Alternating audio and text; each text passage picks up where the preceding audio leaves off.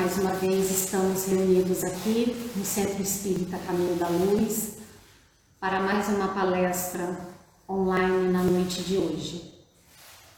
O tema da palestra é Jesus, guia e modelo da humanidade.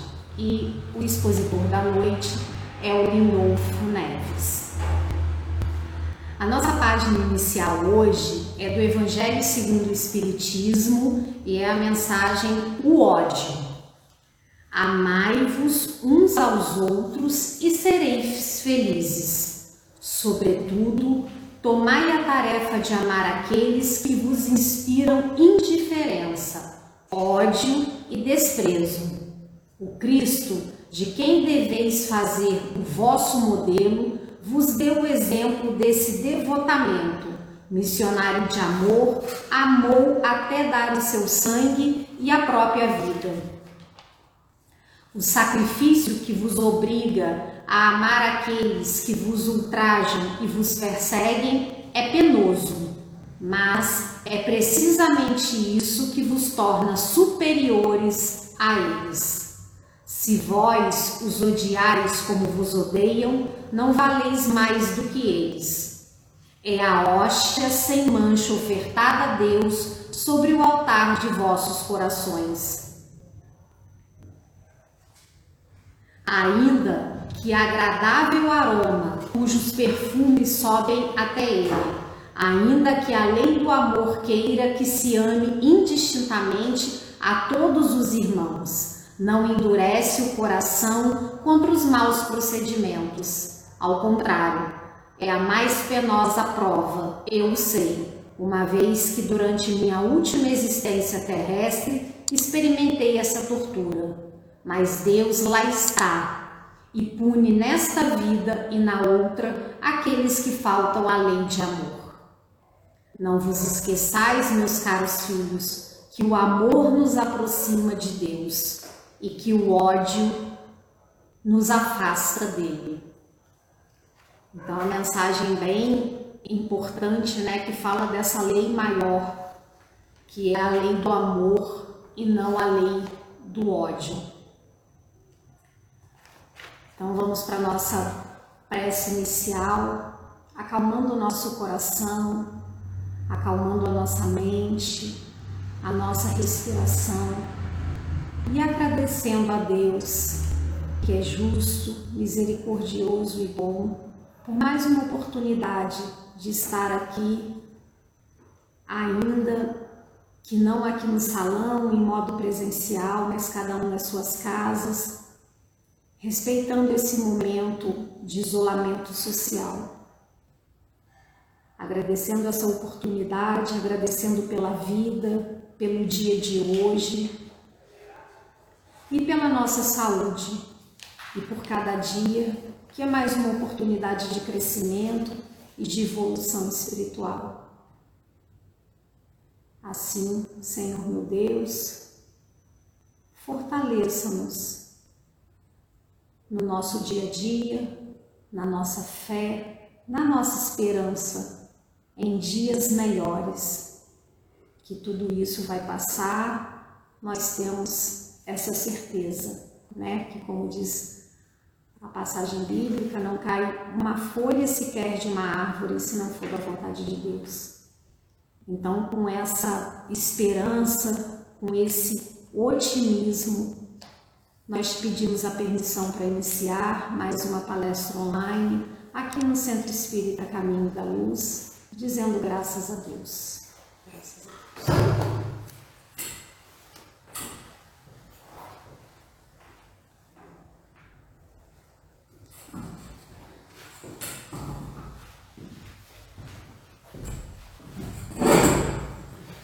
Meus amigos, boa noite. Graças a Né, trabalhando, divulgando a doutrina espírita, que a paz de Jesus esteja presente em todos os corações, nos lares que nos assistem, e às vezes até no ambiente de trabalho, né? Quem está aí fazendo trabalho noturno, e a nossa reflexão vai ser sobre Jesus, o guia e modelo da humanidade. É importante é, destacar que no Antigo Testamento os profetas já anunciavam a vinda do Messias, como Miqueias, Jeremias, Zacarias, Isaías.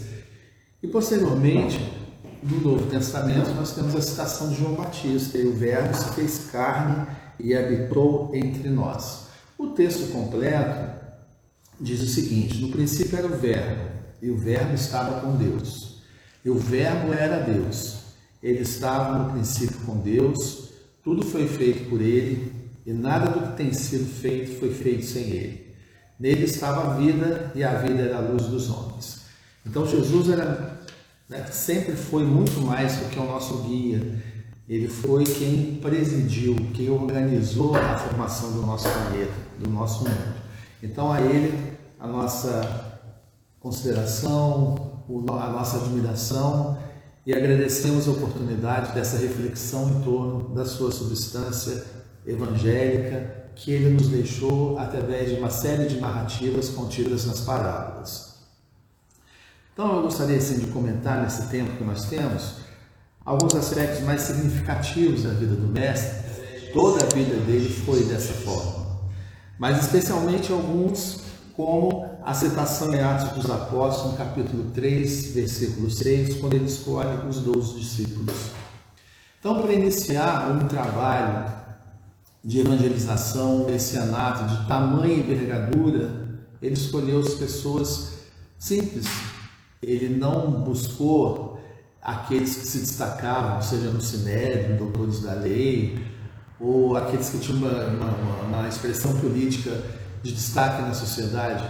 Não, ele escolheu pescadores, pessoas ligadas à agricultura, porque era uma sociedade agrária naquele momento, né? se vivia tanto da pesca quanto da, da agricultura, da produção das terras, e não esquecendo que naquele contexto, naquele ambiente, havia um domínio opressor dos romanos sobre a Judéia. Então, quando ele vem, apesar do destaque dado pelos, pelos profetas, lá já no Antigo Testamento, ele era guardado como um Messias, como um libertador de um jogo opressor, aquele que daria ao povo uma, um período de bem-aventurança, de felicidade de tranquilidade. Então, diante de uma expectativa, de um cenário de sofrimento e revolta, ele veio falar de amor, bondade, e não só falou, como deu testemunho disso, nas suas ações. Então, ele falava com um contexto onde muitas mentes estavam, digamos assim, desarrazoadas, né? As pessoas sofriam, passavam por necessidades. Ele precisava usar de recurso, claro, de um recurso compreensível pela grande maioria, para, nas histórias que ele buscava no cotidiano de cada uma dessas pessoas, é, colocar um sentido é, um, um significado, um conceito que transcendesse a expectativa do momento, que era a satisfação das necessidades básicas, das necessidades materiais e do anseio de liberdade. Né? Se libertar, é, já vieram um período de escravidão do Egito e posteriormente a dominação romana. Então descarregavam esse fardo. Então o desejo, talvez inconsciente dessa nação, desse povo, era a libertação desse, dessa opressão. E Jesus então precisava usar um recurso que tocasse corações e mentes das pessoas. Então é muito importante a gente pensar em alguns eventos, né, como eu falei, a gente vai tentar aqui citar alguns, porque toda a vida dele é grandiosa, que mostra para as pessoas o verdadeiro significado dos seus conceitos. Né? E a humildade é um ponto muito importante para pensarmos que sem ela nós não vamos conseguir avançar no nosso processo de renovação íntima. Então o inimigo não está do lado de fora. A, a, a força oposta, é, a opressão não é aquilo que me causa mal. É, esse inimigo, né, esse grande desafio que nós temos está dentro de nós mesmos. É investigar-se, conhecer-se para poder compreender que os ensinos do mestre não pode ser algo que toque apenas os ouvidos ou o pensamento, ou dar sentido ao nosso pensamento, a doutrina espírita é fé raciocinada, obviamente que esse é um passo importante, fé cega e fé raciocinada, mas muito mais importante, à medida que a gente vai conhecendo o Evangelho de Jesus, conhecendo a doutrina espírita, é isso tocar os nossos sentimentos, nos tocar como pessoa. Então, daí os exemplos que Jesus deixou. Entre eles, eu gostaria de falar do lava-pés, maior exemplo de humildade. Né? Jesus lava os pés dos discípulos.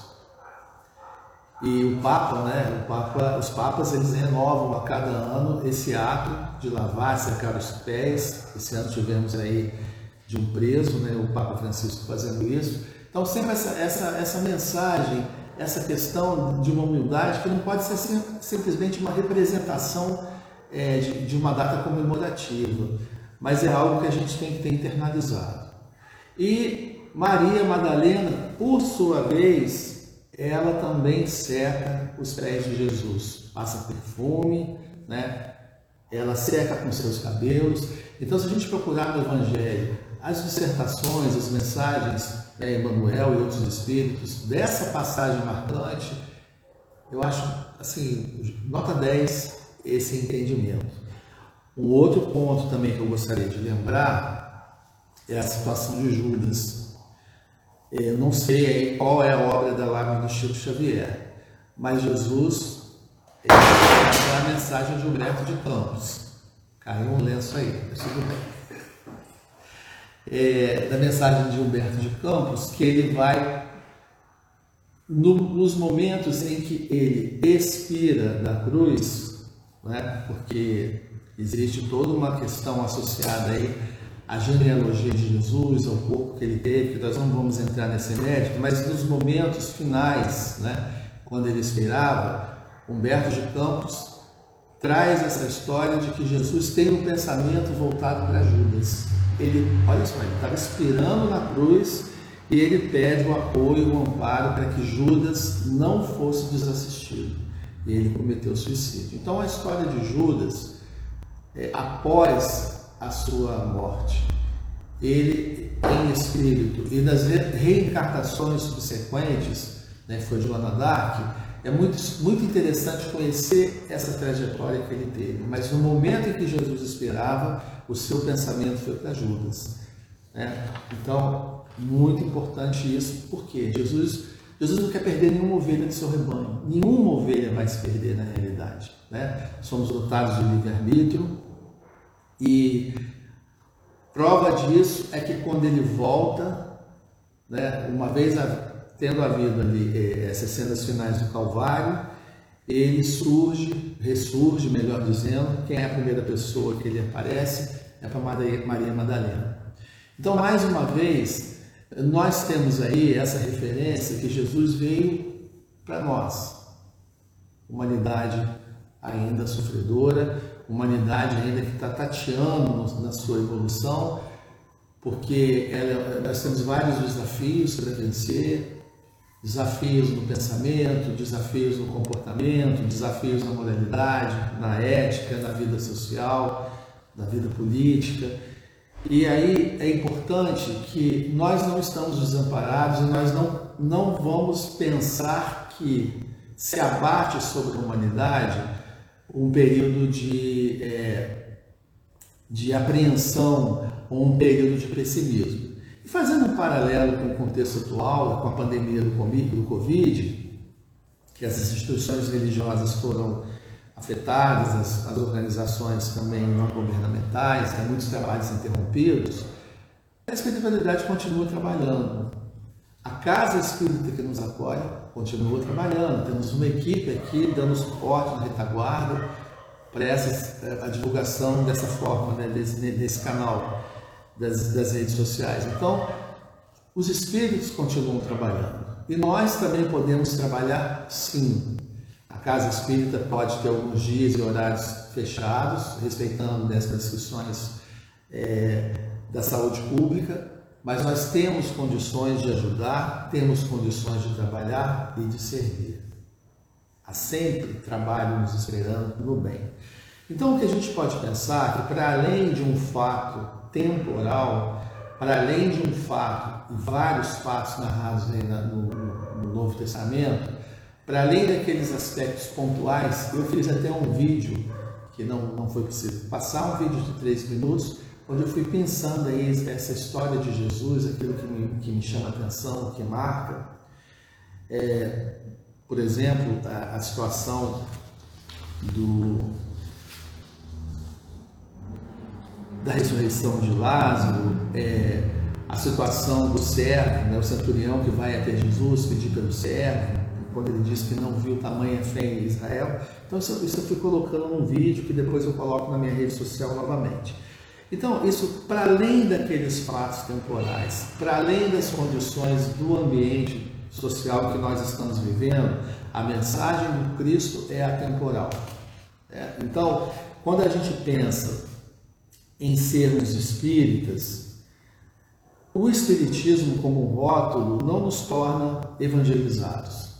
Nós temos que aproveitar ao máximo as informações claras que nós temos dos nossos amigos espirituais para nos tornarmos pessoas iluminadas. E aí tem uma obra fantástica, uma obra espetacular chamada Voltaire. Quem é o autor de Voltaire? Frederico Figner, que usa o pseudônimo de irmão Jacó. Né? Quem foi Frederico Figner? Frederico Figner fundou a gravadora Odeon. Ele judeu, sai da Europa, vai para os Estados Unidos, veio para o Brasil, foi um baluarte na doutrina espírita, foi presidente da Federação Espírita Brasileira, ele fundou o Retiro dos Artistas, foi um homem de gênio, um homem muito rico, dedicou-se à causa espírita, à assistência social, mas ele narra no livro Voltei a sua condição de iluminação na espiritualidade. Então chama a atenção, em determinado momento, quando Bezerra de Menezes vai acolhê-lo e vai num grupo para ser amparado e aí fazer essa travessia do nosso plano mais material para um semimaterial, né? uma condição, um universo paralelo. A pessoa mais iluminada que estava naquele grupo foi a última que chegou. Veja bem, nós temos, temos ali um presidente, foi presidente da Federação Espírita Brasileira, ele teve a oportunidade em Belém do Pará, ver a materialização da filha dele, Marta. Né? Temos aí uma médica, agora me fugiu o nome, depois eu lembro, que, que viveu no início do século XX em Belém do Pará, na Prado. Ele viu a materialização da filha, conversou com a filha, ele e a esposa. Né? Então ele foi uma pessoa muito agraciada, mas a, a alma mais, o espírito no caso, mais iluminado daquele grupo que fez a travessia foi de uma professora né? Uma professora, logicamente que a gente fala professora com P maiúsculo, né? Então foi uma pessoa que se entregou de corpo e alma ao processo que ela se dedicou de, de lecionar, de, de levar o conhecimento das pessoas. Então, a questão não é o quanto a gente sabe, a questão é o quanto esse saber nos, nos, nos ilumina no sentido de sermos acolhedores, de sermos humildes. Então, a humildade é um processo é, que não tem volta. A humildade é saber relevar, como foi lido na lição de hoje, saber perdoar, saber é, dar chance a quem nos agride, dar chance a quem não nos compreende e dar chance a nós mesmos. Né? Temos o tempo, temos a vida, para acreditarmos que a gente precisa fazer da vida um processo de nos tornarmos iluminados nos tornarmos pessoas. Isso foi um, um campo de observação, de atuação muito grande do psicólogo, do analista Jung, Carlos Gustavo, Carlos Gustavo Jung. Esse processo de, de, se tornar pessoa, de se tornar iluminado. E aí a mensagem do Cristo, ela é atemporal, porque encarnados e desencarnados nós vamos é, caminhando, juntando os nossos cacos, juntando as nossas partes tentando fazer de nós mesmos um mosaico, para que esse mosaico tenha um sentido, um sentido de identificação com o mestre. O apóstolo Paulo, quem vê a própria transformação de Saulo, né, envolvido na tragédia de perseguição aos judeus, se transformar em Paulo de Tarso, ele chegar no ponto, no nível de dizer que já não é ele quem vive, é o Cristo que vive dentro dele. Então, tornar-se pessoa, tornar-se iluminado, não é negar a nossa, o nosso lado escuro, não é negar a nossa sombra, é conhecer, trabalhar e servir. E aí eu gostaria de trazer aqui como exemplo uma reportagem que eu li na, no site da UOL, que aconteceu recentemente nos Estados Unidos, de uma invasão numa loja.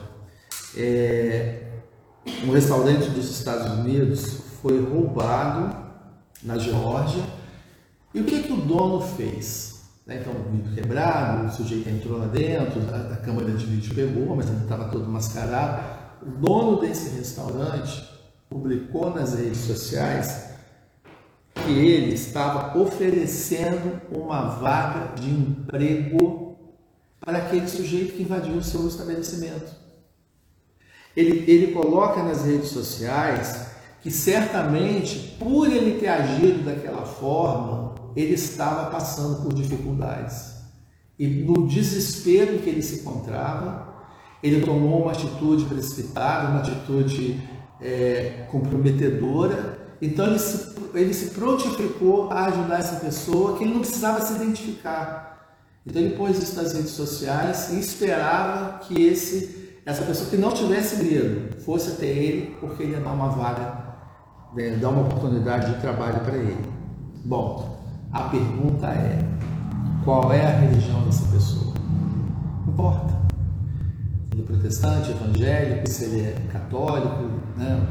provavelmente não deve ser espírito, porque as outras demais religiões, muçulmanas, têm uma expansão maior na América, mas não, não importa. Esse, esse exemplo estou dando, que me chamou a atenção, ele já é uma pessoa iluminada. Então, no livro Voltei, mostra que todas as religiões contribuem para que a gente possa juntar essas peças e dar um sentido na nossa existência, se nós quisermos, se nós aceitarmos, se nós colocarmos a mão na massa nesse processo de transformação e renovação íntima, porque é um, processo que é individual. Coletivamente, nós estamos aqui colaborando ajudando, sendo ajudados, mas tem algo que é além, algo que depende de cada um de nós. Então, conforme nos diz o nosso querido Chico Xavier, não sei qual citação que ele dá, de autoria espiritual, mas ele diz que os pessimistas e os negativistas, os materialistas, afirmam que o nosso mundo caminha para a destruição e para as trevas.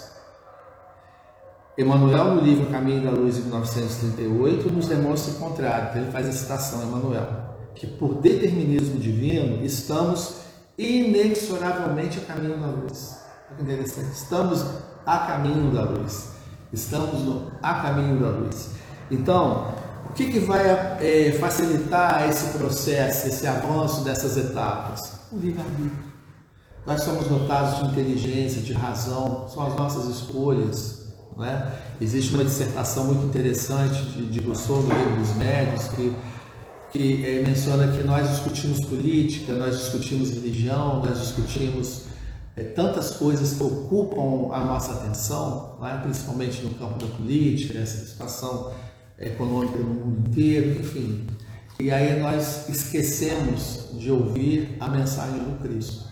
Porque as questões do sinédrio, as intrigas, corrupção isso já existia lá no, na, na época de Jesus.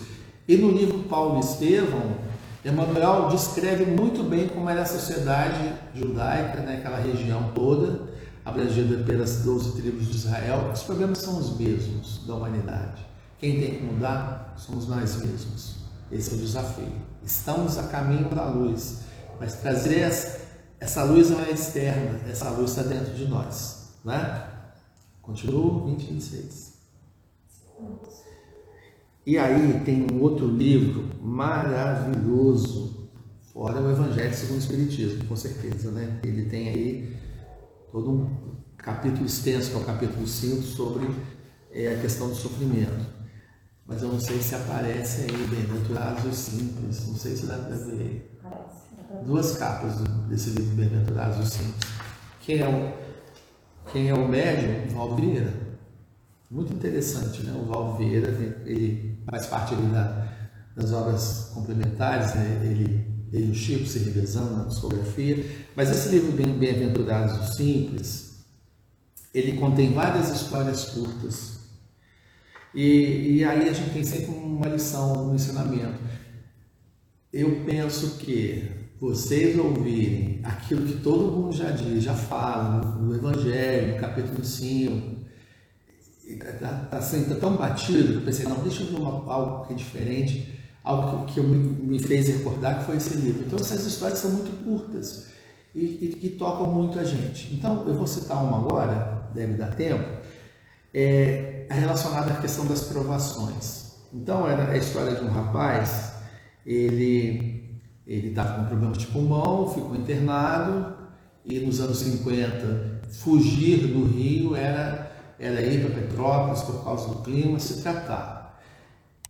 E aí ele consegue ter uma melhora. Mas ele lê no jornal que a empresa que ele trabalhava, o jornal publicou, antes de viajar, o diretor despediu todos os empregados. Então ele ficou transtornado, ele ficou agitado, ele, ele ficou desesperado porque ele tinha conta para pagar, tinha despesa, tinha compromisso. E aí, como é que ele ia fazer? E aí o quadro clínico dele foi piorando, né? A questão da psicossomática, psique e soma, corpo e alma, psiquismo e corpo, as, as duas coisas se misturam, né? Então ele agravou o quadro dele, a melhoria dele, que estava melhorando, os médicos falaram, ó, tá muito agitado, o quadro está piorando, melhor despachar ele para casa, porque ele morre em casa junto com os pais dele. Então assim aconteceu, ele foi para casa, a família, a família o que, que aconteceu? Por que, que você piorou? Então ele contou, é porque eu fiquei desempregado. Aí a mãe dele contou, não, mas houve uma errata no jornal. Né? Nos anos 50 não tinha rede social. Né? A história é dessa época. Então ele disse o seguinte, que o, o certo que o jornal publicou depois foi o seguinte, e esse diretor, pelo contrário, não despediu o rapaz, promoveu o rapaz a fim de que com aquela promoção ele tivesse recurso para pagar as despesas que ele estava tendo no seu tratamento médico. Então, o texto certo que no dia seguinte o jornal fez a correção era: antes de viajar, o diretor despediu-se de todos os empregados.